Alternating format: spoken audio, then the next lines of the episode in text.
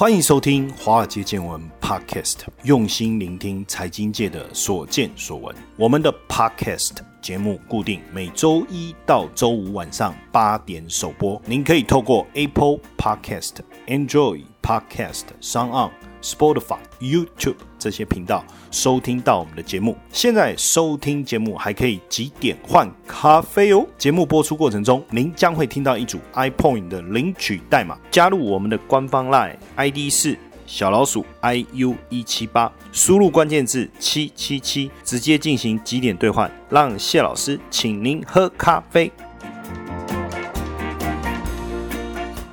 大家晚安，欢迎收听华尔街见闻 Podcast。我是古怪教授谢承彦。今年呢，投资人是呃大力的投入大陆的主权债跟公司债。那很多的投资法人啊、机构啊，在他们的研究报告当中啊，嗯，也说呃为什么特别看好就是陆气的债券啊？因为他们认为跟欧美类似等级的公司债来做一个比对的话，陆气的收益比较好。而且呢，中国大陆是全球在新冠疫情。当中复苏当中的领先族群哈，但问题是讽刺的是什么？是十一月以来，其实不止十一月哈，这几年哈，我们就一直听到这个中国大陆债券违约啦哈，尤其是十一月以来，我看到了很多大公司的债券违约哈，所以也让原本看好中国债市的外国投资人开始想一想，哎，这是不是有问题？当然就会影响到。整个债券发售的前景啊，而且甚至会引起债券的一个抛售啊，因为大家也会担心说，哎，那他们的政府是不是撑不住？像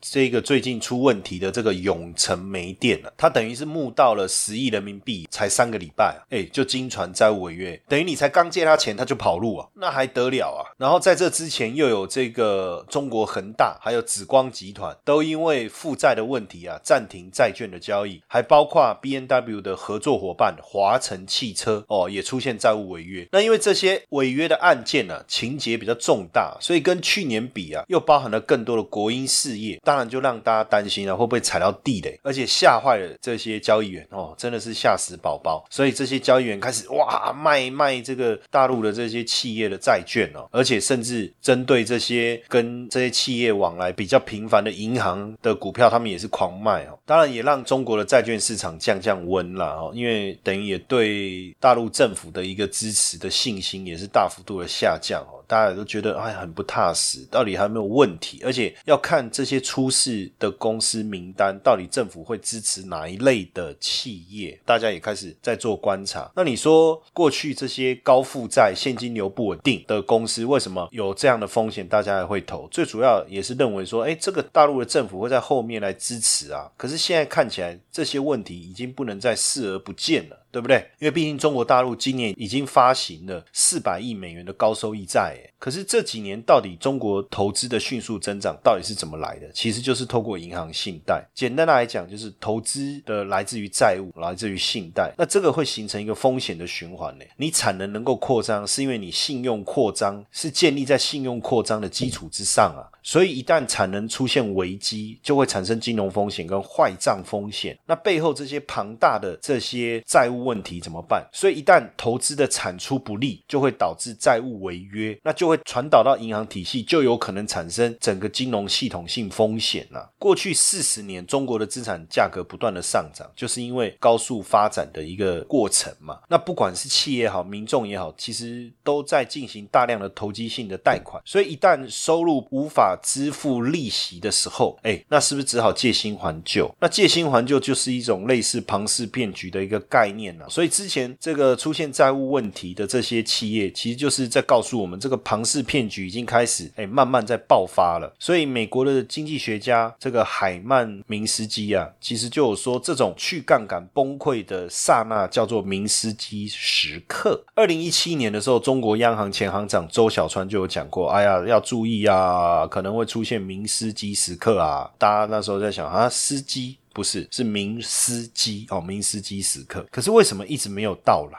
你知道今年到九月底啊，陆气美元计价债券的违约金额已经跳升到一百二十亿美金了，这是远超过去年全年度总额四十亿美金。那二零二零年陆气美元计价的债券有一千零一十八亿要到期，二零二一年到期的债务总额会增加一成，二零二二年会增加接近两成，所以明年违约的状况可能会更严重哦。我我们看去年好了，去年企业债务违约总额是两百亿美金，相较于二零一八年，哎，也超过二零一八年的总额啊，而且甚至鼎鼎有名的北大方正啊，大股东是谁？是北京大学旗下的金融体系耶，所以北大方正倒债没有办法付那二十亿元人民币的债务，其实真的吓死大家了。那北大方正二十亿人民币的债务违约，其实就冰山一角啊。你看教育部直属的龙头的校办企业方正集团，大家一直过去认为这不会倒啦，信用平等是三个 A 耶，Triple A 耶，是最高的，再来就是 Double A，再来 Single A 啊。那没想到为了二十亿人民币发行期限。两百七十天的短期债务就这样违约了，那是不是周转有问题？甚至北大方正另一档今年四月要到期的短期债务，票面利率也不过四点五七五啊，结果价格跌到多少？跌到七十四点五，这什么意思？这就是如果到期的时候我给你是一百。结果你价格跌到七十四点五，怎么会这样？A A A 三个 A 的评价的债券怎么会这么低的价格？这个跟乐色债券比还差啊。那北大方正是北京大学校办企业的龙头，一九八六年就创办了，三十三年的历史，从当时四十万元的资本扩展到现在总资产已经超过三千六百亿人民币。那怎么会最后沦落到这样？光北大方正这个集团呢，有息负债就超过接近人民币两千亿了。那像清华紫光有息负债是一千五百亿人民币，所以我们观察大陆企业的债务违约都有共同的问题，就是发债企业的负责人因为贪腐，哈哈，这样理解了吧？因为贪腐，然后呢，背后的政治势力在重组，所以你就发现说啊，原来这个是一个非常大的一个问题啊，就是因为企业负责人贪腐，或者是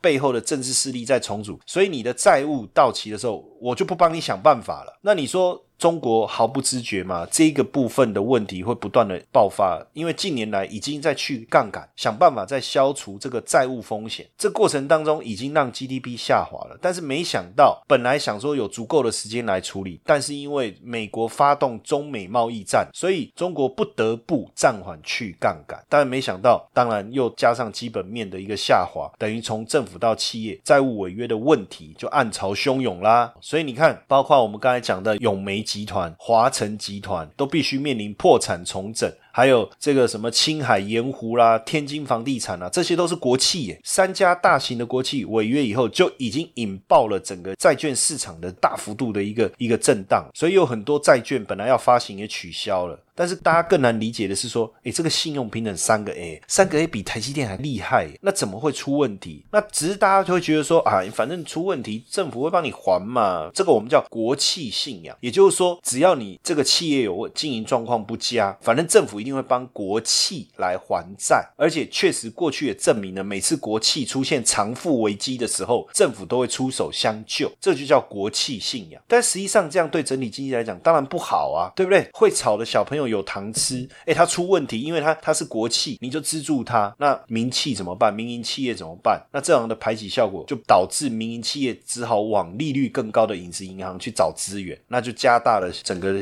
金融的系统性风险啊。所以一旦经济不景，景气的时候，债券就连环爆啦，对不对？而且现在也看到中国的政府似乎也不再维持这个国企信仰，有一些没有竞争力的僵尸企业根本就不管它了。所以最近中国央行的行长啊，就指出说，金融风险明显向银行等金融机构集中啊，那金融机构的风险大部分都要政府承担呐，所以未来。谁弄的，谁自己承担。也就是说，政府不再对这些国有企业想办法来帮他了。你无力偿还或经营不善的企业，好违约，自己想办法破产重组。只是说，疫情所带来的经济困难加速了这个过程。当然，中国政府自己本身整个总体经济受创的情况下，当然你说要每一家国企都救，也相当的困难。那到底会不会有一些问题哦？实际上，当然你说违约风险的攀升啊，也不全然都是贸易战跟疫情的影响。因为大家会都把矛头指向疫情，找到贸易战，不全然然后，当然大部分还是有一些原因。实际上，二零一八年的企业债务问题是二零一五年金融市场动荡的一个问题，再加上大家这个大肆融资啊，毫无节制的投资啊，还有 P to P 啊，共享经济这些去杠杆的过程，这等于人家说，哎，站在风口，猪都能飞啊。到后来是什么？是风口没了，摔下来了，满地都是猪，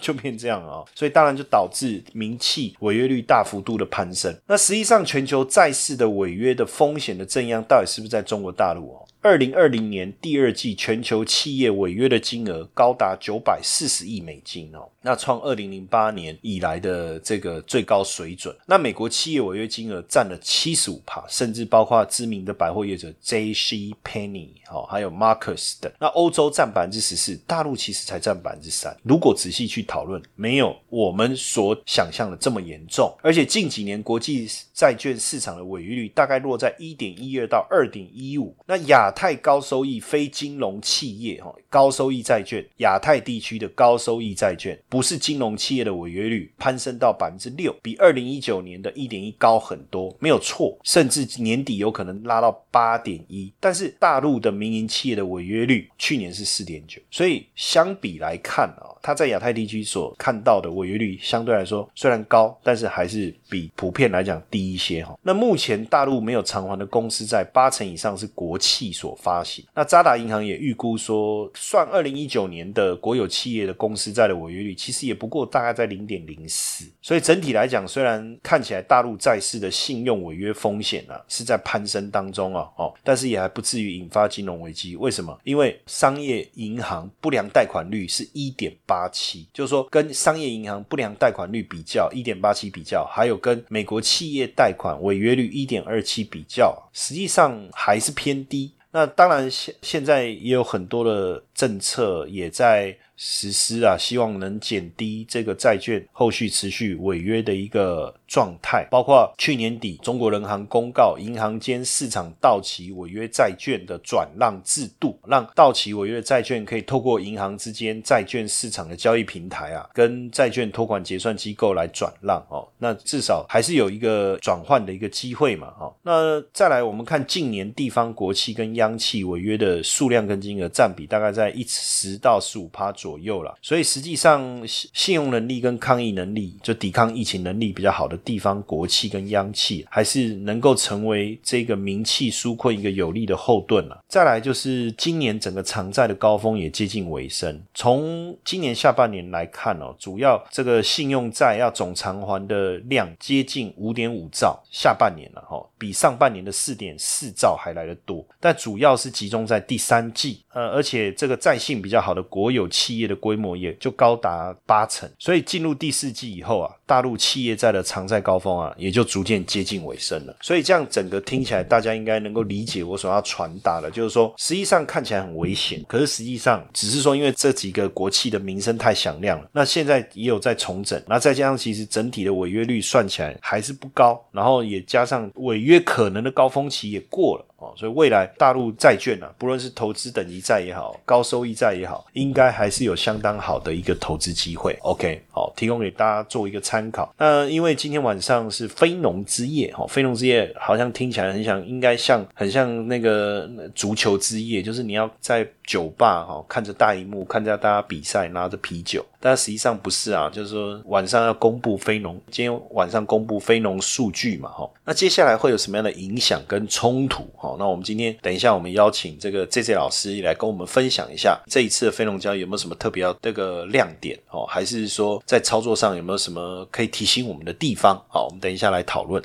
华尔街见闻加密版试听七天活动开跑喽！每天十分钟，古怪教授小叮咛。带你快速听见金融市场的投资趋势。每个星期三十分钟，古怪教授碎碎念，带你掌握各国股汇市的投资机会。每个月各两小时的台美股实战教学，带你观看最及时的台美股投资方向。原价月付一四九九，活动期间免费试听七天，这么好康的活动，千万别错过喽！了解更多内容，请点选下方资讯栏网址。或加入赖好友，输入关键字九九九。好，我们第二段回来，今天第二段跟大家谈非农哦。那非农不是很淡的意思哈，因为大家把那个浓度哈 跟我们的非农的农的字弄，如果弄一样，就变成非农，那不就是很淡的意思吗？哈，不是这个意思。非农就是非农业哈，不是农业的一个就业的一个情况。那这个部分当然对美国的。经济的一个复苏啊，成长啊，整个就业环境的影响当然很大哈，所以这个数字公布每个月的第一个星期五啊，那所以大家都会特别的关注哦，所以现在投资市场上也有所谓的非农之夜哦，那感觉好像是足球之夜是不是？还是 NBA 之夜？还是美式足球？还是职棒大联盟之夜？好像拿着啤酒来看行情的感觉。当然，基本上我觉得就短线的操作者来讲，非农交易有它背后的意涵。然后，那就长期操作者来讲，也有它基本面变化上面的一些细微的一个思考。所以这一段我们请 J J 老师来帮我们解说一下哈。好，欢迎。首先，我们先欢迎 J J 老师。好，主持人好，各位听众朋友们，大家好。首先，可不可以帮我们说明一下哈，什么是非农就业？那它的影响层面是什么？基本上，非农就业这个数据，顾名思义，它就是由美国劳工部，它在每个月的第一周的星期它会公布这样子的一个数据，那指的就是摒除农业的就业方面的一个数据，那其中大概就是包含服务业跟制造业这两大类的一个就业状况。那里面再细分的话，它其实还有公布所谓的那个失业率，然后新增就业人数，以及劳工朋友他们的那个实薪增长率这些部分。那基本上这个数据它影响的层面相当的广哦，因为一个国家它的一个就业哦就业状况，其实就象征着他们的一个经济和一个发展，因为各位很简单，可以想一下，今天一个国家的民众哦，他们的一个就业状况如果好的话，那是不是代表说企业他就比较愿意去做更多的一个人力支出？那企业愿意做这样人力支出，表示说你这家公司有赚钱嘛，他才愿意雇佣更多人。所以如果就业市场它的一个景气是好的话，诶，表示美国他们接下来未来的一个经济状况会是一个很好的发展。那这样子就有机会会带动到股市的一个呃上涨趋势。那如果说美国的经济好，哎，股市又上来的话，那同时也会吸引到海外的资金流入美国，想要去投资这些美国的那美元计价的资资产，所以同时也相对的会带动这个美元汇率。所以整个非农就业数据啊，它虽然只是单纯的一个经济数据，可是我们可以发现到它其实一个影响的层面哦，相当的广泛，几乎是可以牵动到整个美国他们的一个。金融市场对，那它具体一点，它公布的时间，我刚才说它是在每个月的第一个星期五。OK，那同样的，美国他们经济数据就是会有分所谓的一个冬令跟夏令时间哦。那冬令的话，以现在目前来说，冬季的话，他们公布时间就是在晚上九点半，也就是美股开盘前。那如果是夏令的话，就是八点半的时间这样子。那我们呃在看这个非农的时候，也有看过人家在讲这个小非农啊。那这个小非农是又比比非农提早两天公布嘛？那这小非农的意义是什么？那它对我们去研判这个非农，或是对整体市场有没有什么特别的帮助呢？OK，刚才提到这非农呃数据是美国劳动部，就是由政府机构他们所去统计的。那政府他们统计的话是透过问卷、问卷调查，还有这个企业端调查，所以它所涵盖的样本数量是比较高。那刚才所提到这个小非农，它是由这个人力资源服务公司 ADP。所去针对五十家美国的匿名企业，然后根据他们的薪资单哦，每个月的一个薪资单的一个数据资料来去统计美国市场的一个就业状况。所以，因为它本身是属于私人机构公布的数据，所以我们也一般泛指它小非农。那因为 ADP 他们所公布的这项就业数据的一个发布时间，又比政府正规的那个数据还要再早个两天，所以市场金融市场机构他们在分析的时候，通常会先从 ADP 他们的一个数据资料来去研判，看看说，哎，那礼拜五要公布的这个政府的这个数据状况会不会怎样？因为虽然说数字会有落差，但是基本上他们的一个变化趋势会是非常接近的。像以近期公布的，就是十一月的这个数。数据来说的话，其实市场他们就已经透过礼拜三的这个 ADP 的小非农数据，看到预期说，就是因为这次 ADP 它的一个数据表现其实并不是很好，哦，就是整个美国就业市场它的一个新增就业人数是呈现一个衰退的一个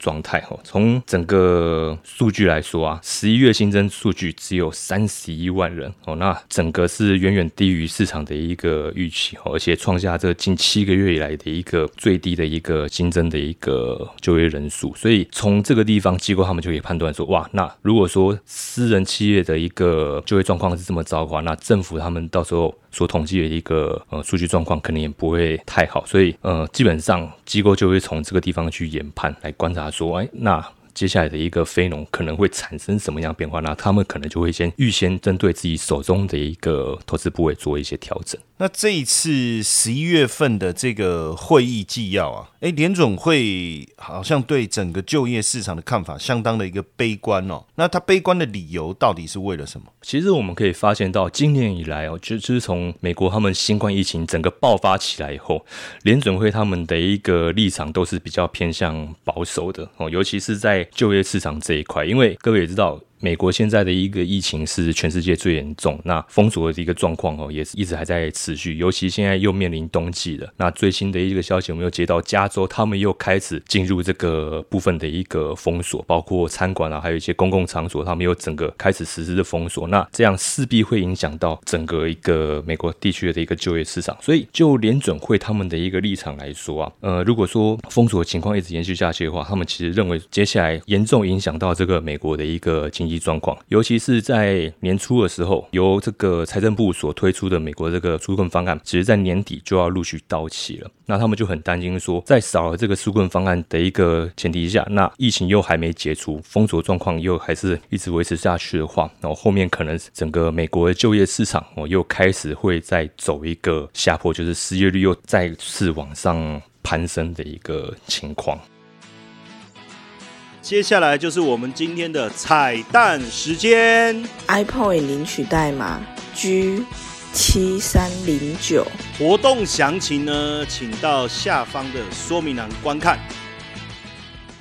那因为这个礼拜三联总会的合皮书啊，也公布了一个最新的一个内容啊。那这个合皮书里面，联准会的看法是怎么样？其实就我刚才说到，就是因为财政部他们的一个纾困法案第一波已经快到期了嘛，所以目前现任联总会主席鲍威尔他一直在拼命的跟美国国会还有财政部在那边，应该说是算是求援，他就一直希望说，赶快你们两党不要再吵了，赶快把新一轮的这个纾困法案推出，让我们 美国人民可以安心的度过这个东西。因为你想疫情这么严重，那餐厅公司可能又要面临一个封锁的困境，其实他们根据他们的一他们自己这个联准会的一个内部调查报告显示啊，其实目前他们美国很多地区的这些银行贷款业务开始出现一些违约的状况，尤其是在零售、休闲业还有饭店业，他们的这个贷款开始已经出现这个拖欠还款的一个状况，而且他们预期在二零二一年的时候，这个状况还会再更加严重。然后呢，在这个商业的这个房地产的部分哦，也开始出现这种空置的这种办公室，也就是说，本来他们公司要承租办公室。嘛，现在可能原本都是签那种长约，都现在都改成只签短约，甚至就是直接不续约，导致说，哎，现在那个整个办公室的一个出租使用率大幅下降哦，只降到只剩下百分之二十哦。那其实这对于呃美国他们的一个劳工来说哦，这是一个非常不好的一个消息。所以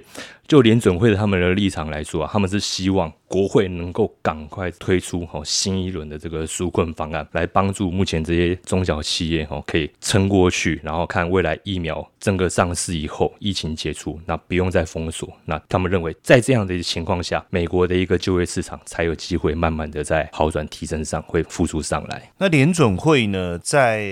这个月的十五号跟十六号要召开这个利率的会议嘛？哈，诶，那到目前为止啊，鲍威尔有没有透露，就是说他要如如何来应对这个？因为刚才讲到了可能会产生的经济的变化，但是他有没有透露？那现在经济动能有可能下降啊，这个风险出来以后，他要怎么应对？这个部分有没有？我目前媒体或者是华尔街有没有有没有猜测到，或者是说有没有观察到可能对应的做法？OK，其实他就是一直在强调，我觉得他现在在跟财政部还有国会在打，也算是悲情啊。你想想看，哎，我们。美国人还有一千多万人还因为疫情的关系处于失业的状况啊，你们还不想要想办法？但是他也不会说一直跟人家伸手要。联准会内部最近也已经开始在讨论说，是不是要再扩充这个所谓的一个购债规模哦？因为年初的时候他们已经开始大量释出 QE，然后购债规模也提升，但是他们现在是打算要再进一步提升这个购债规模。当然，具体的数字我们还是要等到到时候十五、十六号他们整个会议结束公布以后，我们才能够拿到确切的一个消息。好，那当然，呃，这个美国经济活动随着冬季。再次的这个疫情的爆发，包括我们看到这一次的黑色星期五的购物，好像没有往年这么的热络了哈。当然，慢慢的我们也确实感受到经济复苏的力道有开始减弱了。那我们当然也希望，不论是这个联总会也好，好这样即将接任的新的财长这个叶伦也好，因为他过去也是联总会主席，所以跟鲍尔之间如果他们的合作如果能够很紧密的话，是不是有机会很快的在加大这个经济？复苏的一个力道哦，让经济能够尽快走上这个稳定的这个阶段。当然，因为这个部分对全球的经济的影响也很大，但最重要的关键还是在疫情的控制嘛。好，那今天晚上呢，我们非常谢谢这个这些老师啊，帮我们带来有关于这个非农就业数据的解说。好，那也祝大家周末愉快。这个这个礼拜六、礼拜天不知道会下雨，因为已经下了一整个礼拜的雨了。希望这个星期六、星期天我们能够看到太阳，不然就往南走去晒晒太阳吧，好不好？祝大家周末愉快。好外好外，华尔街见闻抖内功能已经开启喽！如果呢你也想支持华尔街见闻，欢迎到下方资讯栏点击赞助链接。